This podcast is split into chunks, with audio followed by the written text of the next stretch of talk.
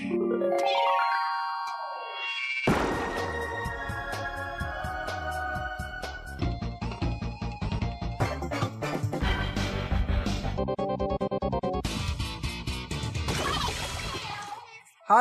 liebe Leute, willkommen zur 126. Ausgabe des Ice on Nintendo.de Podcast. Ich bin der Jörg, auch bekannt als The Unknown. Das hier ist der Markus, auch bekannt als MG. Hallo Leute, bin auch wieder dabei. Und das hier ist der Dennis, auch bekannt als D-Stroke. Unglaubliche 126 Podcasts. 126, ne? Ich meine, dieses Jahr werden wir also als Podcast, die Seite gibt's ja schon länger, als Podcast sechs Jahre alt. Alter Falter, ey. Pff, ja. Das heißt, wir werden demnächst eingeschult. Ich wollte es auch gerade sagen. ja, wir kommen in die Schule, ist das nicht toll? Wir sind raus aus dem Kindergarten. Jetzt gibt's mit dieser Ausgabe erstmal eine News-Ausgabe. Hatten wir ja schon länger nicht mehr. Ich schlag mal vor, wir fangen ganz hart an mit Mortal Kombat 11, das auch für die Switch erscheinen wird. Also ich kenne die Mortal Kombat-Reihe eigentlich nur von früher, vom Super Nintendo. Weiß noch so im Hinterkopf, war glaube ein bisschen brutaler als äh, Street Fighter. Oh, nur ein bisschen. Ein bisschen, ein bisschen mehr Blut. Ganz unwesentlich. Wobei auf dem, auf dem Super Nintendo haben sie es, glaube ich, grün gemacht, weil es eben nicht Blut sein sollte oder sowas. Beim ersten Teil war es so, dass die Fatalities sehr, sehr, sehr entschärft wurden. Mhm. Das Blut war Schweiß, das Rote wurde, wenn man so will, ja, so durchsichtig, weißlich irgendwie gefärbt. Ab dem zweiten Teil war es dann aber kein Unterschied mehr zu allen anderen Versionen. Und seitdem hatte ich das Spiel eigentlich nie auf dem Schirm. Ich wusste gar nicht, dass es da noch weitere Ableger gab. Und erst als es jetzt für die Switch dann angekündigt wurde, dachte ich so, oh, das gibt's ja auch noch. ich muss sagen, ich fand äh, Mortal Kombat immer witzig, eben auch aufgrund der Fatalities. Und so Sub-Zero war so einer meiner Lieblingskämpfer neben äh, Kung Lao, der mit dem Hut. Aber ja, ich weiß nicht, auf der, die, die neuen Teile, die hatten dann schon viele neue Charaktere drin. Das ist wie bei Street Fighter. Irgendwie ist es cool, wenn man irgendwas Neues macht oder irgendwelche neuen Leute dazu macht, aber die interessieren einen dann nicht mehr. Wobei ich finde Yuri cool bei äh, Street Fighter, aber die anderen sind so, ja, bockt mich nicht so richtig. Und äh, jetzt beim, beim Mortal Kombat 11 finde ich es cool, dass so wieder die Sonja Blade und so die ganzen Leute dabei sind. Ich bin noch nicht so ganz sicher, wie sie die Switch-Umsetzung machen. Ich habe so das Gefühl, weil das ist schon grafisch sehr aufwendig, dass es entweder nicht gescheit laufen wird oder dass sie da ein bisschen abspecken müssen. Aber generell finde ich es schon mal sehr, sehr geil, dass äh, Mortal Kombat überhaupt kommt. Also dadurch, dass sie den Zehner ausgelassen hatten. Hey, und da war äh, Alien Predator dabei als DLC, das fand ich sehr geil. Und ich bin gespannt, was sie diesmal wieder reinbringen. Und ja, aber wie gesagt, das Gameplay war immer so ein bisschen fummelig, finde ich. Und äh, aber es hat schon mal ab und zu Spaß gemacht, eine Runde zu spielen und freue mich, dass es halt jetzt auch auf der Switch umgesetzt wird. Hm. Also den ersten fand ich eigentlich nie wirklich gut. Das war mir ein bisschen immer, ja, man würde auf Englisch sagen, zu clunky, zu klobig irgendwie. Das war nicht flüssig spielbar. Den zweiten Teil fand ich ehrlich super. Wobei ich betonen möchte, das lag nicht an der Gewaltdarstellung. Fatalities und so hätte es bei mir eigentlich nie gebraucht. Ich fand es von der Spielbarkeit sehr gut. Auch den dritten Teil, wo sie ja durch den Run-Button das ermöglicht haben, dass mehr Action, mehr Speed reinkommt, dass, dass das Spiel nicht so, wie soll ich sagen, das Spiel wurde einfach flotter, flüssiger irgendwie auf eine, auf eine Art und Weise. Aber dann muss ich sagen, ich fand Ultimate Mortal Kombat 3 noch gut und die Trilogy war auch super. Aber so ab dem vierten Teil, alles was danach kam, habe ich mal hier und da bei einem Freund so mitgespielt, mal angeguckt. Deception auf der PS2 war es, glaube ich, oder eins. Aber das war irgendwie nicht mehr meins. Aber das lag auch daran, dass die Steuerung komplett anders war. Jeder Kämpfer hatte irgendwie seine eigene Buttonbelegung und du hattest nicht mehr so dieses klassische High Punch, Low Punch, High Kick, Low Kick. Deshalb bin ich auch hier jetzt nicht sicher, ob ich mich über Mortal Kombat 11 freue, weil ich habe jetzt die letzten zwei, drei Teile nicht gespielt. Ich habe immer nur bei so Evo-Events zum Beispiel halt Mortal Kombat 10 oder Mortal Kombat X heißt es, glaube ich, Gameplay gesehen. Ich weiß aber eben nicht, wie die Steuerung ist. Ob es mir also gefallen würde oder wird, sehe ich dann, wenn es raus ist und ich dann lese oder sehe, dass die Steuerung wie früher ist. Wenn nicht, ist es mir egal. Warum ich das aber dennoch einfach mal besprechen wollte, das hat Dennis auch gerade schon angerissen, dass es tatsächlich für Nintendo-Plattformen kommt, für die Switch. Und das finde ich ein bisschen bemerkenswert, weil mit Wii und Wii U haben viele Third Parties die Nintendo-Plattformen, solange es keine Partyspiele waren, gemieden wie der Teufel das Weihwasser. Und auf einmal, die Switch läuft super, sind sie alle wieder da. Mhm. Ist natürlich verständlich, kann man Geld verdienen, da wäre man ja blöd, wenn man es nicht versuchen würde. Aber dieses ganze Gezeter von, ja, die Switch hat nicht so viel Leistung und das kriegen wir nicht hin und ach und die Steuerung und wir wissen nicht, wie wir es machen sollen, also bringen wir es auch nicht. Das ist schon interessant, wie diese ganzen vermeintlichen Gründe, das nicht zu tun, dann auf einmal sich in Luft auflösen sehr heuchlerisch, dass bei der Wii immer ja die Steuerung und ähm, wir wissen nicht, wie wir unser Prügelspiel auf die Steuerung umsetzen können. Dass es einen Classic-Controller gab, das hat irgendwie kein Schwein verstanden. Den gab es dann irgendwie nicht innerhalb dieser Argumentationskette. Und bei der Wii U war es immer, ja, äh, die ist ja nicht so stark wie die PlayStation und die Xbox. Das, das, das wird darauf nicht laufen. Dass man aber da dann eventuell die Grafik hätte runterschrauben können, das schien auch kein Argument gewesen zu sein. Und jetzt haben wir da die Switch, die wieder nicht so stark ist wie die aktuelle PlayStation und die aktuelle Xbox. Insbesondere bei den gepimpten Versionen für Virtual Reality und 4K und so. Man merkt, ja, okay, da verkauft sich das Zeug viel besser als äh, bei den anderen Konsolen oder, oder Steam oder was weiß ich. Und dann probiert man halt mit Ach und Krach jetzt alles zu mobilisieren, damit es machbar ist. Das ist irgendwie cool, aber es hat halt so diesen faden Beigeschmack, wie du sagst. Der Gamecube war ja quasi auf Augenhöhe mit, den, mit der Konkurrenz und da war das, da haben sie halt das Argument war dann, ja, der Datenträger ist zu klein und äh, man findet immer was. Also und beim, beim Gameboy zum Beispiel, der war so erfolgreich, dass, dass man sogar extra ähm, die Spiele umgemodelt hat, damit die auf dem Gameboy laufen. Und der hat nur zwei, zwei Buttons gehabt und ein Steuerkreuz. Also es geht, wenn man will. nee, nee, ich meine, man muss, man muss nur ähm, kreativ sein so ein bisschen und äh, sagen, okay, wir machen es jetzt so oder so, damit die Leute halt trotzdem noch ihren Spaß haben oder den Unterschied nicht so groß merken. Aber äh, ja, theoretisch kann man es immer irgendwie umsetzen. Ich denk, blöd ist halt, wenn du halt die Schwankungen drin hast. Also wenn es dann mal, wenn es auf 60 Bilder ausgelegt ist und du hast ab und zu halt diese Einbruchmomente wie bei Pokémon Sonne und Mond, da merkst du es schon. Aber wenn jetzt das ganze Spiel in 30 Frames wäre, dann wird es wahrscheinlich gar, gar keinem auffallen.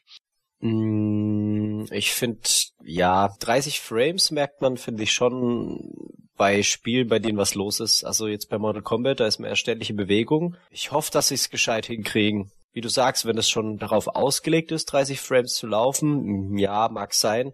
Aber ich finde, also ich merke den Unterschied. Das ist ja, was ich meine. Wenn du das Spiel gewohnt bist auf 60 Frames, dann fällt dir das auf, dass es jetzt auf 45 oder 30 oder so läuft. Du bist halt einen gewissen Spielfluss gewohnt. Aber wenn das Spiel so wie es ist immer auf 30 Frames laufen würde, verstehst du, dann merkst du nicht, ja, ein anderes Spiel läuft aber mit 60. Da sehe ich jetzt hier den Unterschied. Und das glaube ich einfach nicht. Das kommt drauf an. Also zum Beispiel, wenn ich hier Pixel Junk Monsters 2 spiele, dann merke ich, wie der alles so ein bisschen rumstottert beim Laufen und so ein bisschen schwer in die Gänge kommt. Und das sind einfach die Frames, die da äh, runtersacken, ja. Oder wenn du jetzt irgendwie bei einem äh, einer Explosion auf einmal der Rauch langsam wird und so stottert, dann siehst du, ja, okay, da ist äh, zu wenig. Wenn das jetzt konstant diese 30 Frames wäre, dann wird sie vielleicht gar nicht so auffallen, weil dann ja alles, das ganze Spiel langsam, ja langsam ist. Ja, aber dann wirkt es so unrealistisch oder oder surreal besser gesagt, weil du ja dann äh, solche so so, so Zeitlupenbewegung hast, sag ich mal. Nö, nö, nö, 30 Frames heißt dann nicht, dass das Spiel langsam läuft. Das Spiel das wird einfach nur nicht das das, das Bild wird nur nicht so oft aktualisiert. Ja, und es ist ja auch, also wenn man jetzt die Switch hat und keine anderen Konsolen, kann das ja auch einem wurscht sein, ob jetzt bei einer anderen Konsole der Regen besser runterkommt. Weil diese Alternative hat man in dem Moment ja nicht. Und ich bin froh, dass ich es überhaupt spielen kann. Gut, überhaupt spielen, das bringt mich auf die nächste News. Gehen wir mal zu Videolan. Das ist diese, diese Company, die hinter dem VLC Media Player steht. Für diejenigen, die da jetzt nicht sofort die Glocken läuten hören, der VLC Media Player ist dieser Videoabspieler mit diesem orange-weißen Pylon als Logo. Das ist sozusagen der Player, der eigentlich alles abspielen kann. Also ich bin überzeugt davon, der spielt auch Toastbrot ab. Und dieser Player, dieser VLC Media Player, so hat der Chef von Videolan gesagt, soll vielleicht auf die Switch kommen. Und haben einige geschrieben, ja, warum ist mir doch egal, ich habe Netflix, ich habe Amazon, äh, pff, was soll ich damit? Aber ich sage, yay, endlich geil, ich habe mir das auf der Wii gewünscht, ich habe mir das auf der Wii U gewünscht. Videos von Festplatte, USB übers Netzwerk, was auch immer, MP3s und so weiter und so fort, einfach abspielen zu können. Meine private Sammlung, die ich hier habe, streamen zu können, abspielen zu können. Und das wird, sollte der Player wirklich kommen, dann möglich sein. Und ich finde das super. Ich, Da freue ich mich sehr drüber, dass das hoffentlich vielleicht bald kommt. Ja, die Frage ist aber eher, was man da drumherum machen kann. Ich meine, kann man dann jetzt einen USB-Stick anschließen und dann Videos angucken oder streamen über den Server oder? Wenn du einen Player auf die Switch bringst, der weder USB noch SD noch LAN kann, dann kannst du ja sowieso nichts damit abspielen. Eben. Also muss der ja sicherlich Netzwerkfunktionen haben, beziehungsweise eine USB-Schnittstelle. Du kannst doch, wenn hm. du den Player startest, sicherlich einen USB-Treiber in den Speicher ziehen. Beziehungsweise hm. Controller werden ja auch von der Switch erkannt. Das heißt, einen hm. USB-Treiber muss es geben. Ja, klar. Und ich halte das für sehr gut möglich, dass Festplatten, USB-Sticks, was auch immer, an die Switch angeschlossen werden, beziehungsweise wenn du NAS zu Hause, also Network Attached Storage, wenn du mhm. NAS zu Hause stehen hast, dass dann die Switch, sofern sie Netzwerkzugriff bei dir hat, dass sie dann auch darauf zugreifen und über den VLC-Player die Medien abspielen kann. Ja, warum denn nicht? Voll der Hack. ja, ich würde das, ich, ich würde das total abfeiern, ehrlich. Ja, natürlich, das, das wäre mega geil. Das würde ich sogar eigentlich noch besser finden als Amazon und Netflix. Ich meine, ich, ich habe Netflix, aber äh, ich, ich guck, das fällt mir jetzt, wo ich es gerade sage, auf, eigentlich total selten, wohingegen ich Sachen von meiner Festplatte oder vom USB-Stick öfter mal gucke. Ich weiß nicht, wieso das so ist, aber es ist so. Also VLC-Player auf die Switch, bitte und am besten gestern schon. Ja, also ich, ich nutze ja den 3DS als MP3-Player und da hätte ich natürlich bei der Switch auch nichts dagegen, wenn die da so einen Media-Player drauf machen würden. Wahrscheinlich fragen sich die meisten ja, warum. Aber ich, ich weiß nicht, ich finde es irgendwie auf dem 3DS cool. Ähm, ich laufe immer durchs ganze Haus mit dem Ding, ich in den, in den Urlaub mit und, und hab da meine, meine Musik drauf. Und offen auf der Switch hätte ich da nichts dagegen, wenn das die auch könnte. Meinetwegen dürfen die das gerne bringen. Markus erlaubt es.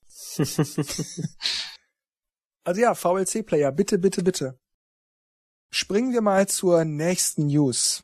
Und da geht es um den Erfolg. Allerdings diesmal nicht von der Switch für sich, sondern um Nintendo Labo. Nintendo selbst hat dazu vor kurzem gesagt, Labo hat sich nicht so gut verkauft wie unsere anderen Hitgames, aber wir hatten während der Weihnachtszeit einen Anstieg der Verkäufe für Labo. Und es wird noch viele neue Wege geben, Labo zu erfahren, und sie arbeiten an neuen Formeln, an neuen Ideen und Methoden, wie man Labo noch weiter in Spiele integrieren kann beziehungsweise Labo soll auch in Zukunft noch ein stabiles Standbein für Nintendo sein.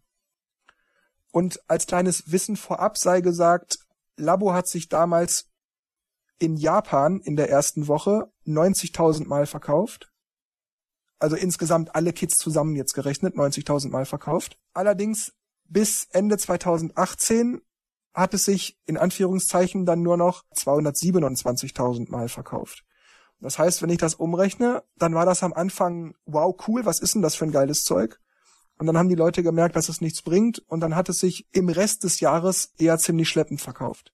Weltweit hat es sich übrigens knapp 1,4 Millionen Mal verkauft. Und klar, 1,4 Millionen klingt eigentlich sehr viel, aber bedenkt man, die Install Base der Switch ist 1,4 Millionen eigentlich gar nichts. Wenn ich das so sehe, dann würde ich sagen, Labo ist eigentlich ein Flop oder? Naja, man muss es halt übersehen, was es ist, ne? Es ist halt nicht für Core-Gamer gedacht oder überhaupt ein Spiel, sondern es ist halt eher so eine Experience. Und wie gesagt, mir hat's auch Spaß gemacht am Anfang, das Zusammenbauen und so, aber dann habe ich kein einziges Mal mehr angerührt und ich glaube, zwei Sachen müsste ich auch noch bauen. Also es ist halt sehr speziell, sehr nischenlastig, würde ich sagen. Hm, ich weiß nicht, ob das als Argument reicht. Wenn ich mir für 50, 60, 70, 80 Euro Pappe kaufe und auch wenn da eine, ein Modul mit, mit, mit Software für die Pappe dabei ist, dann möchte ich da mehr Spaß mit haben als einmal zusammenbauen, dreimal ausprobieren, zweimal Freunden zeigen und dann nie wieder benutzen. Wenn es so toll wäre, dann hättest du dir doch die danach erschienenen Sets auch noch gekauft. Hast du aber offenbar nicht. Eigentlich spiele ich auch gar nicht wirklich damit und das kostet ein Schweinegeld, blablabla. Also pff, kaufe ich den Rest auch nicht mehr. Ich denke, dass der Reiz von Nintendo Labo ist schon dieses, dieses Basteln und dieses Aufkleben, Anmalen und wie du gesagt hast, und dann der Preis dazu. Wenn man so nachher halt fünf Minuten damit spielt und dann liegt's in der Ecke, ist halt der Preis schon ziemlich hoch. Wenn ich das jetzt vergleichen würde mit Überraschungseier, da ist ja auch dieses, man bastelt zusammen, ah ja, okay, das ist jetzt ein Auto und dann kommt's irgendwo in eine Schachtel rein. Und wenn's, wenn jetzt ein Überraschungsei 10 Euro kosten würde, dann würde es bestimmt auch nicht so gut laufen wie mit dem Preis, wo es halt jetzt im Handel ist. Da kann ich dann, ja, also denke ich, dass da halt viele am Anfang da mal zugegriffen haben. Was ist Labo? War ja für uns alle auch interessant. Ich finde auch die Idee super. Ja, finde ich auch. Wenn man dann letztendlich nach dem Basteln und nach dem Erschaffen quasi von etwas äh, dann fertig ist. Gut, ich kann da jetzt links und rechts an einem Haus ziehen und dann ähm, spritzt da Wasser im, im Display, dann ist das mal eine Viertelstunde witzig und dann ja, hat man halt irgendwie keinen Mehrwert damit. Das fehlt ein bisschen. Vielleicht haben die da noch mehr Ideen. Wie man einfach mehr dann, wenn man das gebastelt hat, einfach damit machen kann.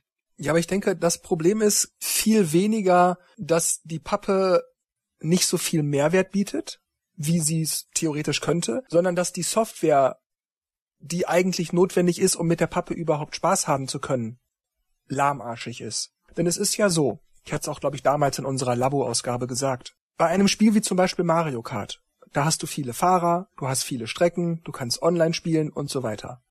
Bei Labo hast du im Grunde eigentlich nur so eine Art Demo-Software. Du startest das Rennspiel, dieses Motorradrennspiel, steckst dir diesen Lenkeraufsatz irgendwie so auf die Schenkel, dann fährst du so zwei, drei abgesteckte Kurse und dann bist du damit fertig. Du hast keine Herausforderung, du kannst es nicht mit Freunden oder gegen Freunde spielen mhm. und die, du hast nicht genug Strecken und es ist einfach sofort langweilig geworden. Dasselbe gilt auch für diese Klaviersoftware und so weiter und so fort. Du klimperst drauf rum, boah, ist ja geil, wie das funktioniert und das geht alles, wow, das erkennt er mit der Kamera, das ist ja geil. Aber dann ist das nicht mehr interessant, weil die Software dir einfach nicht die Komplexität liefert, die sie bieten müsste. Ich finde die Labo-Idee gut, aber Nintendo muss einfach viel mehr auf der Software-Seite bieten, mhm. damit die Papp-Seite sozusagen funktionieren kann. Und bei Labo hast du drei Strecken und dann ist dieses Pappding einfach kacklangweilig. Du fährst einmal den Kurs ab und dann hast du alles gesehen. Und dafür gebe ich nicht 80 Euro aus. Ja, also da bin ich auch beim Jörg dabei. Du hast dann zwar ein Klavier, aber zum Beispiel keine Aufnahmefunktion. Dann ist es halt nicht lang interessant. Mhm. Und das auch nur beschränkt. Ja. Aber die Idee ist nach wie vor genial und vielleicht bringen die ja mal ein Brettspiel raus, wo man sich zusammenbasteln kann aus Pappe. Also wie gesagt, meinetwegen sollen die noch 100 Jahre lang Labo-Geschichten rausbringen, aber das ist einfach Lamo und nicht Labo. Das ist das so, so ein Quatsch brauche ich nicht. Also das hat auch nichts mit Core Game oder nicht Core Game zu tun. Es bietet mir einfach nichts. Denn ich spiele auf meiner Switch auch gern mal ein Sudoku-Spiel. Oder auf der Wii U mhm. und auf dem 3DS waren es zum Beispiel auch diese Picross-Sachen. Alles, was nicht sehr kompliziert ist, aber die Idee dahinter war genial. Du hast dich damit beschäftigt, du hast ein bisschen nachgedacht, ja. hast mal was anderes gemacht. Blöd mhm. wird's aber für mich dann, wenn ich eine Software habe, von der ich mir Abwechslung mal was anderes verspreche und dann fahre ich da einmal im Kreis und dann habe ich alles gesehen. Bei jedem Sudoku-Spiel habe ich da 100 Sudokus. Wenn ich da immer dasselbe machen müsste, würde ich auch sagen, so ein Blödsinn. es gibt nur drei Sudokus. Ja, genau. Und das ist, was Nintendo macht. Die geben dir ein Sudoku-Spiel, wo du nur drei Sudoku-Rätsel hast. Und das musst du dann immer wieder spielen. Und das wird ja aber in den Pressetexten als genialer Spaß für die ganze Familie, für Jung und Alt, bla bla bla verkauft. Gemeinsam knobeln, oder seht ihr das nicht so? nee, ich hab's ja selber erlebt. Also ich hab's ja daheim stehen und das ist eigentlich eine Platzverschwendung. Ne? Also der Roboter, den wir meiner Freundin geschenkt haben, hat am Anfang echt Spaß gemacht, aber jetzt ist das Ding oben auf dem Schrank, verbraucht Platz und irgendwie so richtig rausholen, umhängen hat man doch nicht Lust. Und es ist halt dann auch nach fünf Minuten wieder vorbei. Also es fehlt da so eine gewisse Tiefe oder Langzeitmotivation, sag ich mal. Gut, machen wir einfach mal weiter mit dem nächsten. Und zwar haben Data Miner, also Leute, die sich sozusagen in den Dateien ihrer Switch mal ein bisschen genauer umgucken, herausgefunden, dass Namen im Code der Switch gefunden wurden, die zu Spielen vom Super Nintendo gehören. Darunter zum Beispiel Super Mario Kart, Legend of Zelda Link to the Past, Stunt Race of X, Yoshi's Island, Kirby Superstar, F-Zero, Pilot Wings, Mario World, Super Metroid und so weiter. Jetzt wird natürlich gerüchtet, dass das bedeutet, dass ähnlich wie es mit den NES-Spielen für den Online-Service ist, jetzt sein kann, dass das Spiele sind, die in Zukunft für den Online-Service beim Super Nintendo dazukommen. Mit anderen Worten, möglicherweise können wir bald diese Super Nintendo Spiele über den Switch Online Service spielen. Was haltet ihr davon? Wird es dann im Nintendo Shop Super Nintendo Controller geben, die dann auch 60 Euro kosten wie die NES Controller? Ja, natürlich. natürlich. Also ganz ehrlich, Oder 20 Euro, weil es ja doppelt so ja, gut. Ja, 16 Bit, das sind mehr als 8. Ja. ja, ja. Also ich find's ja nett, wenn das, wenn das, wenn das kommen würde, aber da ich für online nicht zahle und es auch nicht vorhab und ähm, wenn 300 Super Nintendo Spiele äh, verfügbar wären, das ist mir sowas von wurscht mittlerweile, weil es die eben für die virtuelle Konsole seit zwölf Jahren schon gab. Und ähm, die Spiele, die ich wieder spielen wollte, habe ich damals gespielt und ich bin da durch, ich will neue Spiele. Das ist so ähnlich wie mit den Remakes von der U auf die Switch. Ich will einfach neue Spiele sehen. Das ist, wie ich glaube, Rolf äh, Belmont, unser unser Streiter hier, sagte. Ich meine, das erst war, äh, wenn sie in diesem Tempo weitermachen, dauert es ja doch Jahre, bis man überhaupt mal zu den SNS kommt, weil was war in letzter Zeit innerhalb von vier Wochen zwei neue NS, äh, NS-Games? Ja, ja. Ja, wow. ja, also, und der Witz finde ich ja, die Spiele sind ja schon fertig. Also, ich meine, die virtuelle Konsole gab's auf der Wii, gab's auf der Wii U, die Spiele ja, sind ja, da. Also, ich meine, warum verzögern die das so künstlich? Ja, äh, das habe ich äh, geschrieben, Dennis, mit den mit den Spielen in dem Tempo, weil es ist so. Ach du, ja, okay, sorry. Also mhm. ich, ich zitiere mich jetzt mal selber. Der Service ging Mitte September online, jetzt ist Mitte Januar. Das sind vier Monate, also ein Jahresdrittel. Und wir haben nicht mal 20 NES-Spiele zur Verfügung beziehungsweise einiges ist sogar doppelt vorhanden, wie beispielsweise Zelda 1. Das gibt's ja mit diesem Spezialsave. Also in drei Monaten 20 NES-Spiele und einige davon doppelt. Warum sind die doppelt? Kurze ja, du Frage. hast einmal das normale, ganz normale Standard-Zelda und dann gibt's eben einmal das Standard-Zelda mit einem Spielstand, der irgendwie präpariert ist, dass du mit diesem und jenem Equipment startest. So. Klar, die, die wollen ja quasi die neuen Switch-Besitzer nicht gleich überhäufen mit Sachen, ja? Sonst weißt du ja gar nicht, was du spielen sollst, wenn du gleich so viel hast. Ja, das so musst wie du im ja E-Shop. Ja. Ich glaube, Genau, dass das nicht ja. der Grund ist. Ich glaube, der Grund ist, dass man, nein, weißt du, ich, ich will auch gar nicht boshaft klingen, aber das ist, ich unterstell dir das nicht, Dennis, weil Nintendo sagt es ja selber immer, aber das ist dieses, "Äh, wir wollen die Kunden nicht überfordern. Die wollen einfach über Monate immer wieder neue Sachen bringen können, damit sie sagen können, hier, wieder was Neues, wieder was Neues, wieder was Neues, wieder was Neues. Darum geht's denen. Die wollen einfach diesen Service im Gespräch behalten. Und das finde ich auch legitim und in Ordnung. Aber es gibt so viele Spiele auf NES, Super Nintendo, N64, GameCube, da könnte man von Anfang an auch sagen, hier drei NES-Spiele, hier drei Super Nintendo, drei GameCube und drei äh, N64-Spiele und dann jeden Monat weitere zwei, drei Spiele für jede Konsole. Das muss man nicht so dermaßen lahmarschig auf den Markt schmeißen. Und einer hatte auch irgendwie geschrieben, ja, aber die äh, GameCube-Spiele sind ja auch so groß und äh, die kann man ja gar nicht alle runterladen. Naja, manche GameCube-Spiele sind aber vielleicht auch nur 400 Megabyte groß oder 300 Megabyte groß. Die sind nicht alle anderthalb Gigabyte groß. Die belegen auf der Disk den Platz, weil Nintendo das unter anderem als Kopierschutzmaßnahme eingebaut hat. Aber in Wahrheit ist das eigentliche Spiel nur vielleicht 300, 400 Megabyte groß.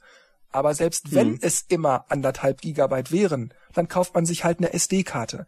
Ich habe eine 128er drin und selbst wenn ich 10 GameCube-Spiele laden würde, und ich bezweifle, dass es überhaupt so viele wären, aber wenn, wären das gerade mal 15 Gigabyte. Also die bringe ich doch locker unter auf so einer Karte, selbst bei einer 32er Karte. Also dieses Argument mit, ja, aber die GameCube-Spiele sind doch so groß, das zieht einfach nicht. Es spricht nichts dagegen, bis inklusive GameCube, meinetwegen auch Wii und Wii U die Spiele ein bisschen, ein bisschen zackiger auf den Markt zu schmeißen und mit mehr Variation. Das ist so, ah, ich merke gerade, wie ich mich in Rage rede, aber das regt mich auf. ja. Diese Veröffentlichungsstrategie raff ich einfach nicht. Ich kann mir vorstellen, dass bei vielen Titeln vielleicht tatsächlich so ein bisschen das Lizenzproblem da ist. Dass die erstmal verhandeln müssen. Ah ja, das ist zwar ein altes Spiel, aber können wir das noch und bla. Ich weiß nicht, wie viel wirklich ähm, Lizenzen bei Nintendo liegen oder immer noch liegen, weil man muss es ja, glaube ich, auch immer auffrischen. Oder gut, ich nicht, wenn du, wenn du dir mal was gekauft hast, dann bleibt's wahrscheinlich dabei. Äh, mal in den, den alten E-Shops oder in den alten äh, Virtual Console Ding, da waren die ja auch dabei. Aber ja, keine Ahnung. Also ich glaube nicht, dass Verhandlungen über diese und jene Spiele lange dauern.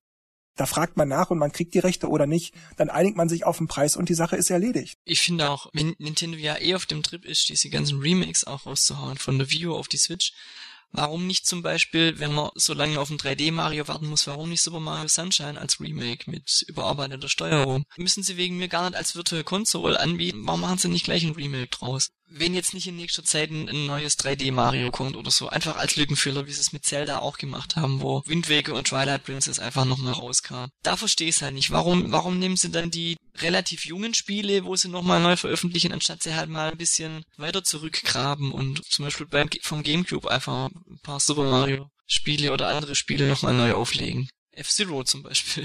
Fällt mir jetzt gerade so spontan ein. Ich hatte auch gerade neulich, ich hatte Dennis auch den Link dazu über Discord damals geschickt, ein Video gesehen von einem YouTuber, der schrieb, was ist eigentlich aus F-Zero geworden? Und dann erzählt er 20 Minuten lang ein bisschen über die Geschichte Stimmt. der Reihe, erzählte auch, ja, seit GX kam eigentlich kein Spiel mehr raus und dies und das und so weiter und so weiter. Und Miyamoto sagt ja immer, ja, wir haben keine Idee für ein neues F-Zero. Wo der Typ, genau wie ich auch schon immer wieder, sagte, ja verdammt nochmal, wofür neue Ideen? Mach da ein paar Gleiter, mach da ein paar Strecken, geile Grafik, Online-Modus, die Sache ist geritzt.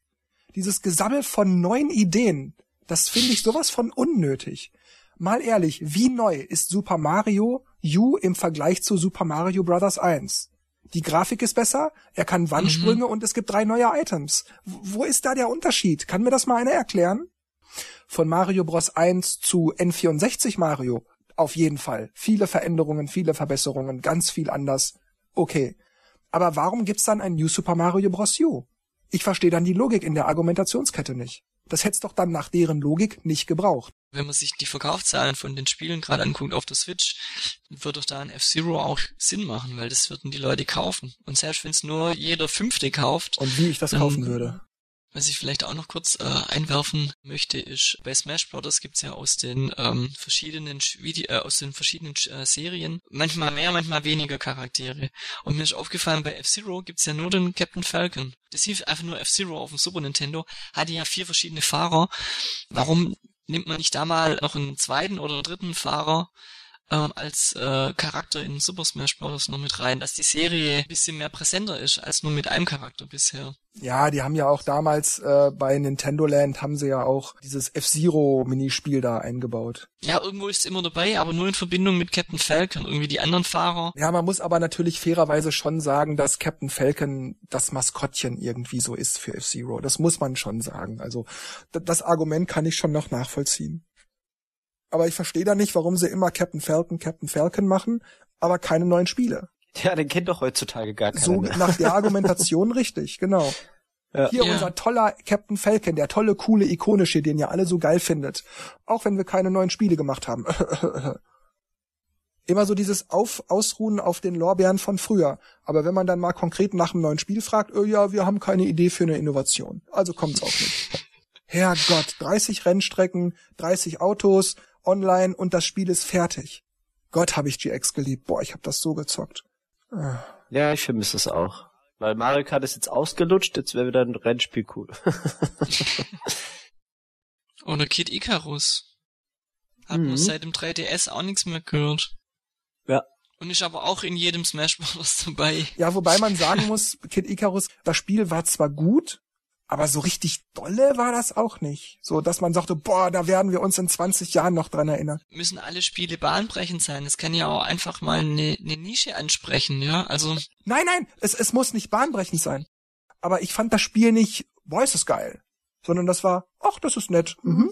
Ich meine, es war auch von der, vom, vom Genre her ja anders als die, als die Vorgänger. Und äh, wenn sie in dem Stil mehr Level, vielleicht ein bisschen mehr Abwechslung nur mit rein, einfach in die, ein bisschen in die aktuelle Zeit ähm, reinbringen, wäre das doch auch mal eine Abwechslung zu immer 2D Super Mario Spiele rauszubringen. Oder es ist eine Ausrede einfach. Ja, wir haben nicht vor, da irgendwas zu machen, aber das klingt blöd, dann sagen wir lieber, ja, bis jetzt ist, ist halt die richtige Idee noch nicht gekommen. Äh, ja. Wo ist zum Beispiel bei Smash Bros. die, Inno die Innovation? Es gibt mehr Charaktere, ähm, das Balancing haben sie überarbeitet, das reicht doch schon. Eben. Das ist seit dem N64 das, dasselbe ja. Spiel mit besserer Grafik und online. Bleiben wir bei Nintendo. Der neue Nintendo-Präsident Furukawa hat vor etwa zwei Wochen folgendes Statement von sich gegeben.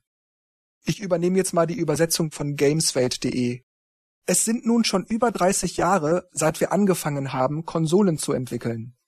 Die Geschichte von Nintendo geht noch weiter zurück und durch alle Kämpfe hindurch, denen man sich gegenüber sah, war das einzige, worüber man sich stets Gedanken gemacht hat, was man als nächstes machen will. Langfristig könnte sich der Fokus unseres Geschäfts vielleicht von Heimkonsolen wegbewegen.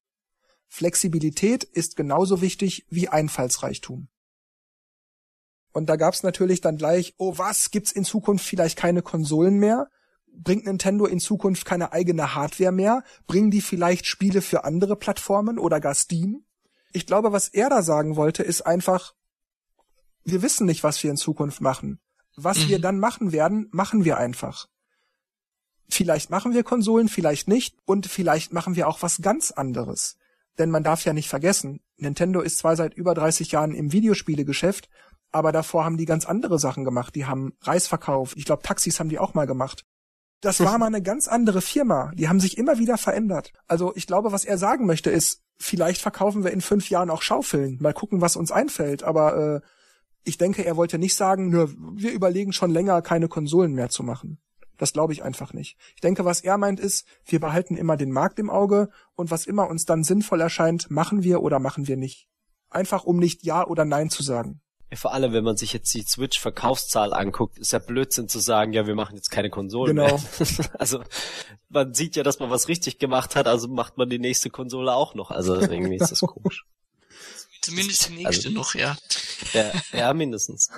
Aber ich finde es da auch interessant, das ist, ist für mich ein sehr gutes Beispiel, deshalb äh, habe ich das angesprochen, wie schnell solche Aussagen im Internet aufgegriffen werden und dann wird so stille postmäßig daraus eine ganz andere Aussage gemacht. Finde ich immer wieder interessant. Ja, also es, es gab ja damals auch den, den, den Zeitpunkt, wo Nintendo gesagt hat, okay, wir steigen in die, in die Videospielbranche ein. Wer sagt jetzt nicht, dass sie sich heute oder auch schon in der Vergangenheit immer mal wieder umgeschaut haben, wo können wir wo, wo, in welche, in welche Branche können wir vielleicht einsteigen oder wie sieht die Zukunft aus, wie entwickelt sich die Zukunft und wer sagt nicht, dass die jetzt gerade schauen, so was wollen sie in 10, 15 Jahren, was wollen sie da machen? Wie du es ja gesagt hast, stille Post und ähm, jeder äh, interpretiert es anders und und liest was anderes raus, dann vielleicht noch falsche Übersetzungen und dann ja, da wird eigentlich nicht mehr darauf geguckt, was jemand sagt, sondern was man daraus für Schlüsse zieht. Also es muss ja auch nicht schlecht sein. Also mal an, angenommen, Nintendo sagt, im März, wir machen jetzt, äh, es gibt, die Switch läuft aus, wir machen nur noch Handyspiele. Gott. Das, ja, ja. nur mal als, als Beispiel.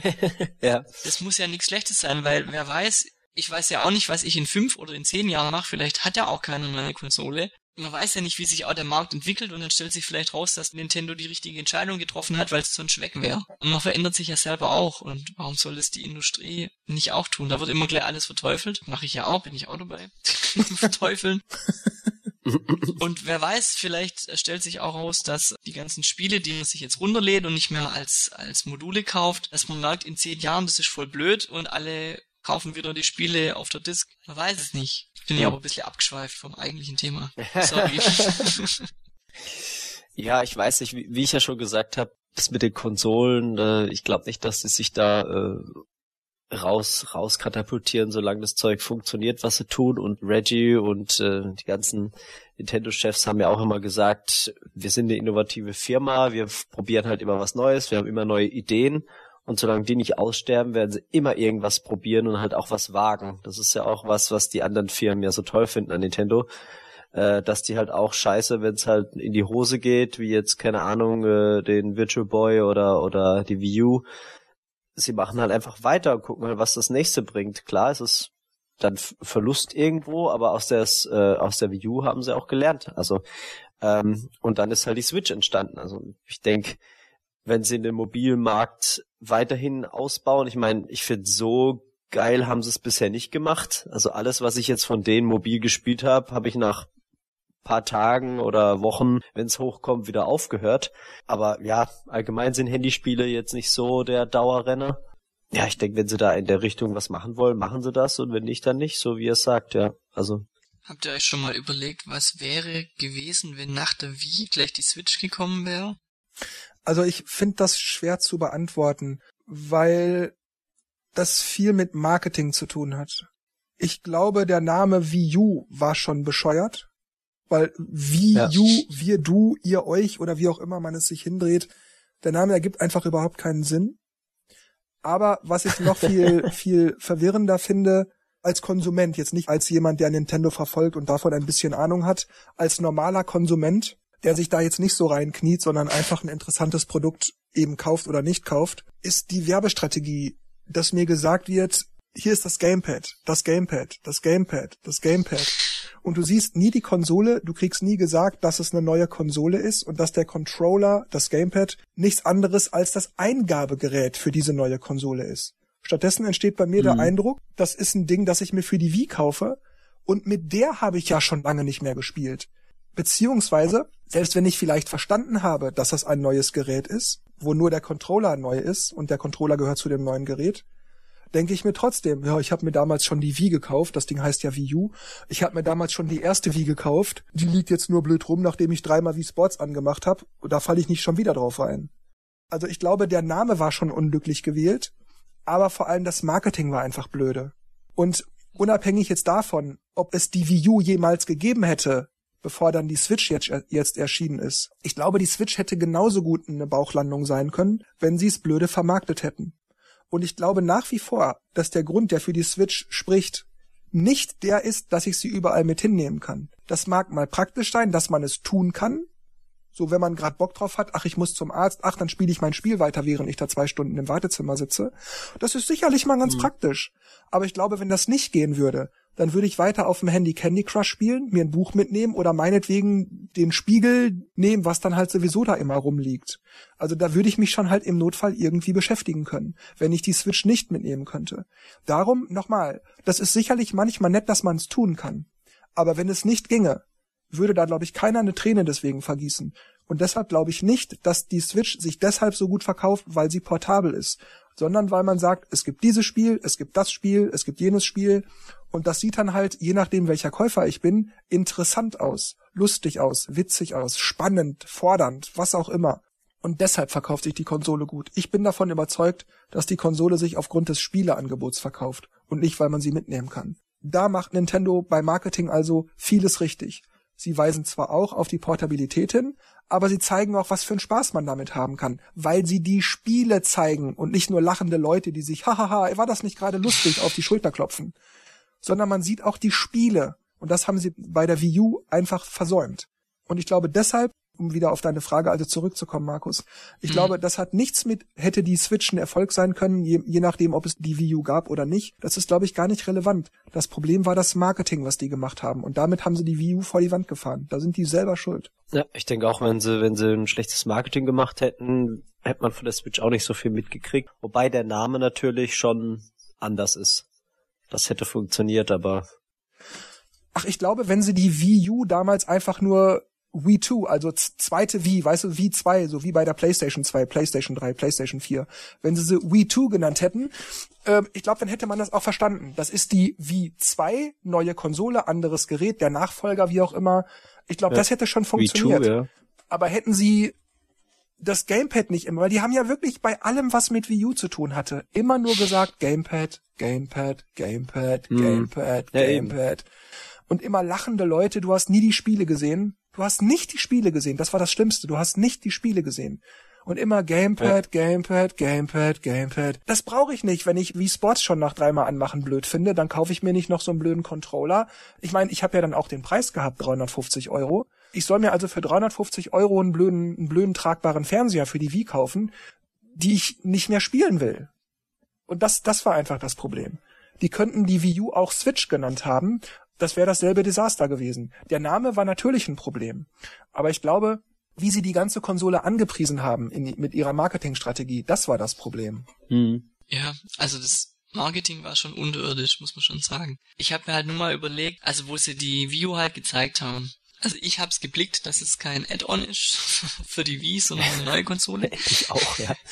ähm, und dann kam ja schon ähm, auch so die Gedanken, hey, man kann jetzt auf dem Klo zocken. Was ja dann in der Realität nicht ging, weil man sich ja nicht mehr als, also man war dann doch irgendwie gebunden, weil man, also ich konnte, ich kann nicht in die Küche mitnehmen, das Gamepad, ins Schlafzimmer reicht's auch nicht, weil die Wand dazwischen ist. Und wenn ich mir jetzt vorstelle, es wäre gleich die Switch gekommen, also ich spiele tatsächlich mit der Switch oft auf der Couch im Handheld-Modus, ähm, obwohl der Fernseher gleich daneben steht und laufe auch mal in die Küche, wenn's äh, wenn wenn's Wasser gerade kocht und und stell da die, die die Switch ab. kann ich alles mit der Wii U nicht machen, weil dann die Verbindung abgebrochen wäre. Und, und ich, ich glaube, dass Nintendo bei der Wii U schon so ein bisschen die Idee von der Switch hatte. Ja, das, das ist, ist wahrscheinlich auch so, dass die Wii U so eine Art Grundgedanke für die Switch war. Mhm. Aber ich bleib trotzdem dabei, wenn du deine Switch nur rein am Fernseher benutzen könntest, hättest du einfach, wenn du gerade am Kochen bist und zwischendurch ja. aber weiterspielen willst oder so, hättest du einfach, weil du dann ja nicht weiterspielen kannst in der Küche, weil du sie nicht mitnehmen könntest, dann hättest du dann halt dir Musik in der Küche angemacht oder ein Buch währenddessen gelesen, während du darauf wartest, dass das Nudelwasser endlich kocht oder so. Da hast recht. Also ich meine, bei den vorigen Konsolen habe ich ja auch nicht gesagt, oh, das ist aber blöd, dass ich jetzt das dass ich die jetzt nicht wieder aufs Klo nehmen kann. mhm. Wenn man das, wenn man das Feature nicht kennt oder wenn es es gar nicht geben würde, klar, äh, das ist jetzt nicht so aussagekräftig, aber allein die Tatsache, dass du das halt mit der Konsole machen kannst, finde ich das schon sehr angenehm.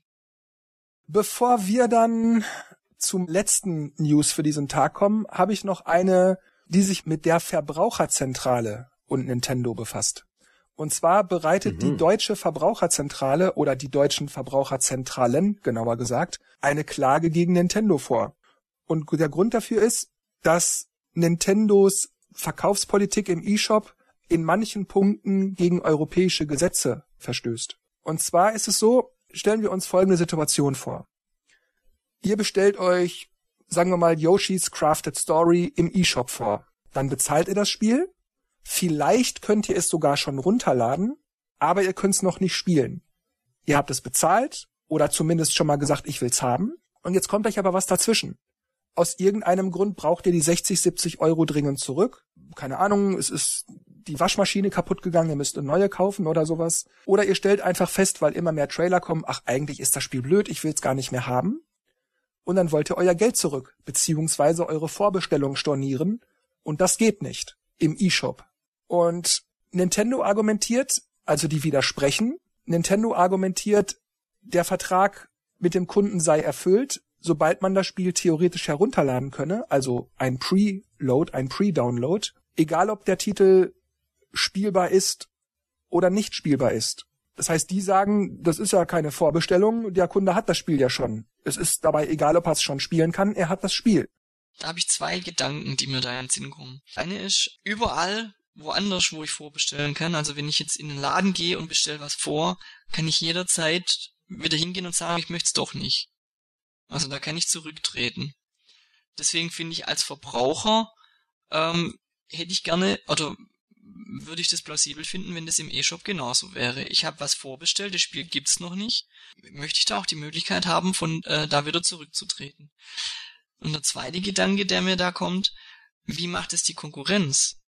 Funktioniert es bei Sony und bei Microsoft? Ist es generell ein Problem in so in so Download-Shops? Das weiß ich jetzt nicht. Da kann eventuell Dennis kann was sagen. Weißt du, Dennis, kannst du vielleicht da was dazu? Also normalerweise, wenn du Vorbestellungen hast, kannst du die jederzeit stornieren. Also du hast quasi dann immer eine Bestellung da, kannst dann sagen, ja, nö, dauert mir zu lang oder bla. Das geht immer. Und das ist auch das, was ich auch eh blöd finde. Ja, bisher kam es bei mir noch nicht vor, dass ich bei Nintendo jetzt irgendwas, was ich vorbestellt habe, abbestellt habe. Aber das ist tatsächlich ein Problem, dass es nicht geht.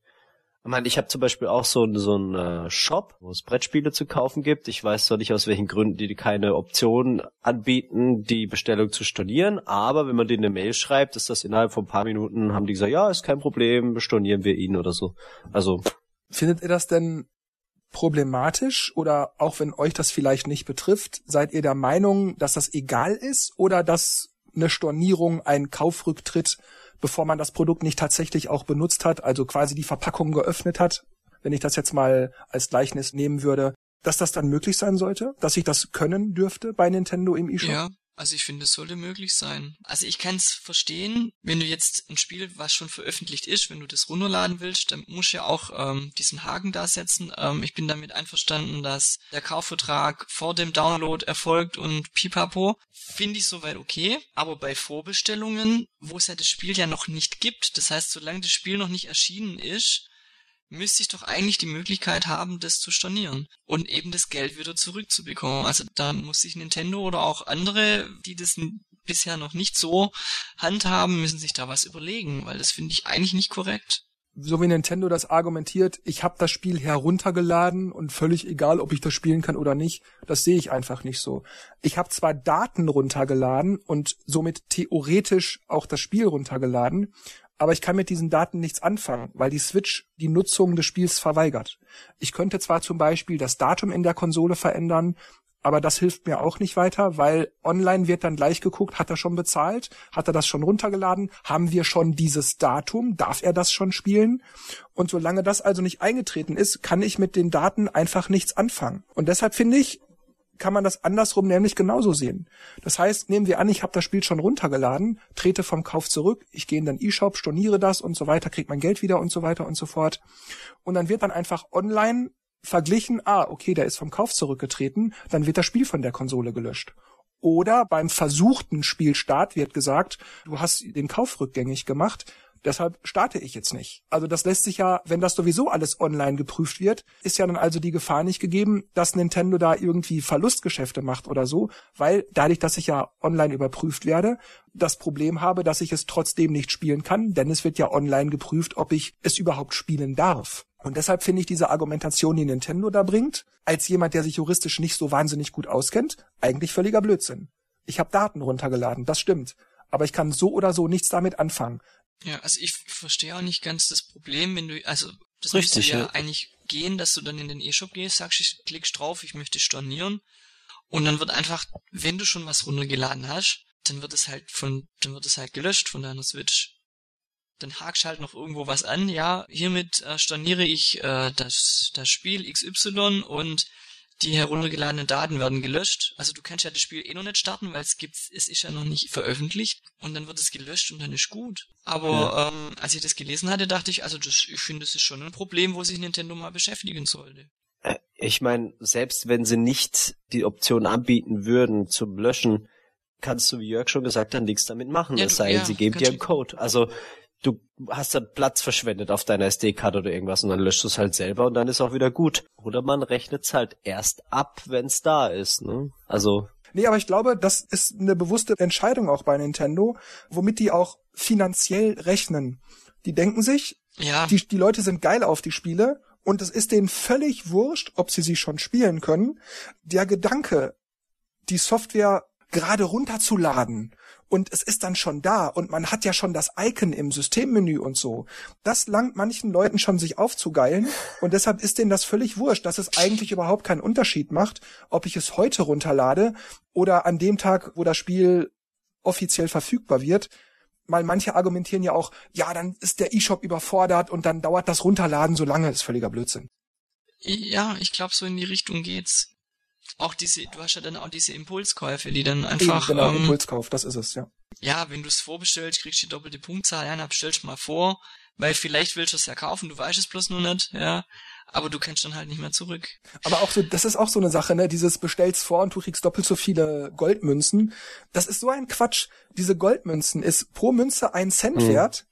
Und wenn du mal ja, umrechnest, dass du im E-Shop 60, 70 Euro für, ich sag jetzt mal Zelda bezahlst und äh, also wenn du es vorbestellen würdest, das Spiel ist ja schon lange raus, aber würdest, zahlst du 60, 70 Euro im E-Shop und bei Amazon oder bei Mediamarkt oder so zahlst du 50, 55 Euro oder in der ersten Woche noch die 70 Euro, aber in der zweiten zahlst du dann nur noch 50 oder 55. Also da sparst du doch mehr Geld, als du an Goldpunkten im Ende als Bonus draufkriegst. Das ist völlig bescheuerte Logik. Das ist schon ein bisschen lächerlich, das stimmt. Also für mich ist es zum Beispiel völlig nutzlos, diese doppelten Punkte. Ja.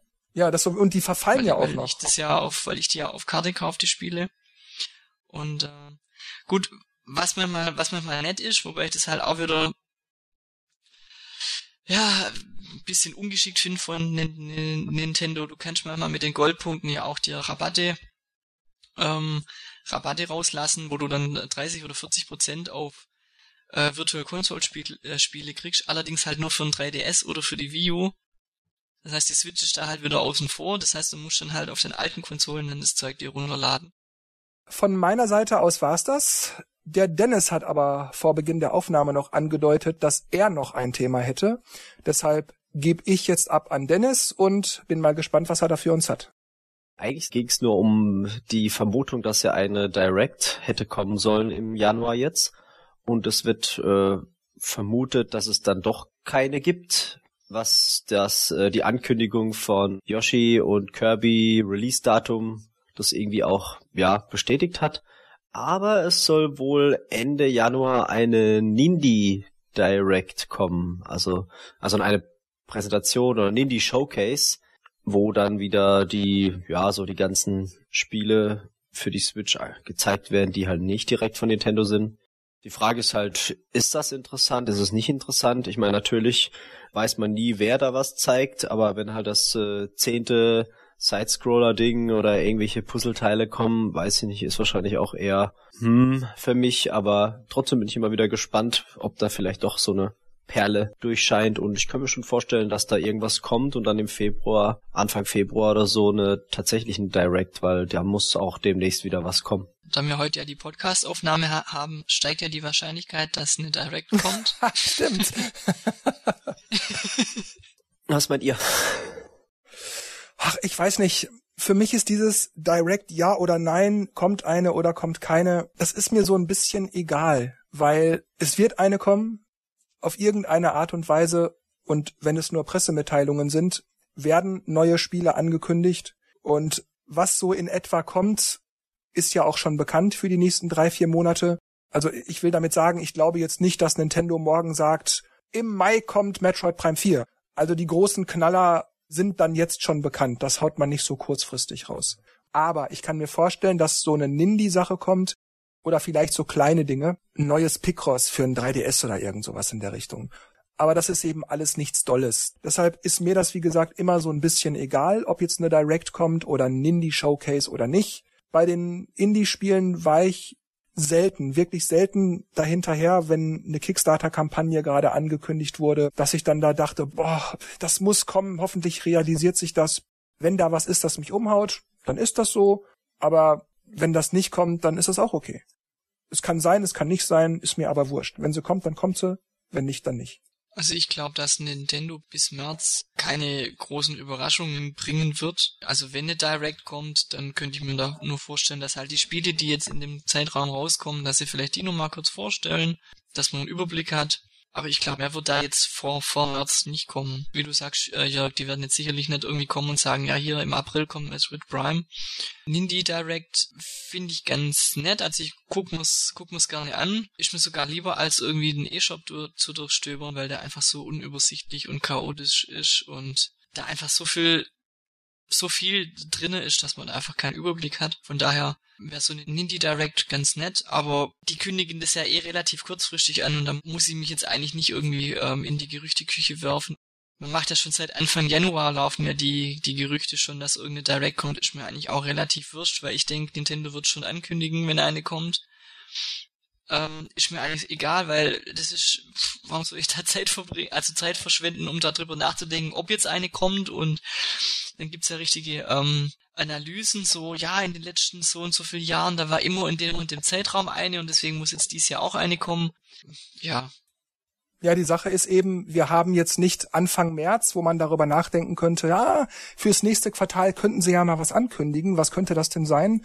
sondern wir haben jetzt Anfang des Quartals und es ist bereits bekannt, was bis Ende diesen Quartals dann auch erscheinen soll. Jedenfalls bei den großen wichtigen Sachen. Und deshalb finde ich das, wenn eine kommt, meinetwegen, aber da wird nichts Dolles versprochen werden. Höchstens, dass man nochmal darauf hinweist, mhm. allerhöchstens, dass Metroid Prime 4 kommt. Allerhöchstens. Aber das weiß man eben auch schon. Das wird nichts Dolles sein. Nichts, was einen jetzt vor Überraschungen in Schockstarre. Ja, Prime muss man in einer richtigen Direct vorstellen, nicht in so einer Indie. Na gut, dann sage ich für heute wie immer an dieser Stelle Tschüss, macht's gut und bis zum nächsten Mal. Lasst uns in den Kommentaren bitte wissen, wie ihr das Ganze seht, wie ihr das einschätzt. Und sag ebenfalls wie immer an dieser Stelle Tschüss, macht's gut und bis zum nächsten Mal. Und Dennis und Markus machen das Licht aus. Ciao. Ja, wir sehen uns dann in der äh, Direct. Auf Wiedersehen. Ja, ich sag dann auch mal Tschüss und bis zur nächsten Direct. Ciao.